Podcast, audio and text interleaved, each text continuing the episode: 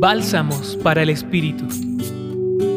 El texto de Lucas capítulo 11 en los versículos 15 al 26, propuesto para este día, deja ver a Jesús afrontando las acusaciones de otros que insisten en que su acción y servicio en contra de los males que agobian la humanidad no tiene origen en Dios.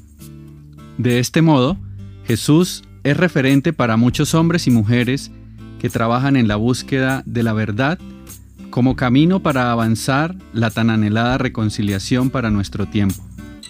Hoy, muchas personas son acusadas de que sus acciones carecen de consistencia en la búsqueda del bien común. Hoy, la palabra del Señor vuelve a insistir en que toda manifestación humana, cuando afronta el mal, sí viene de la fuerza del espíritu del amor. Y que cada vez que un hombre o una mujer en este mundo transite los caminos de la paz y la justicia, está actualizando el día del Señor que llega a cada hora, para afrontar la insistencia del mal que busca alianzas para mantener el dominio sobre el corazón del ser humano.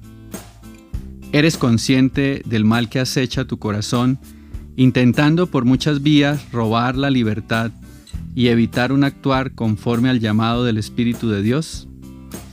Compartió para ustedes Ricardo Delgado Martínez, sacerdote jesuita del Centro Pastoral San Francisco Javier de la Pontificia Universidad Javeriana.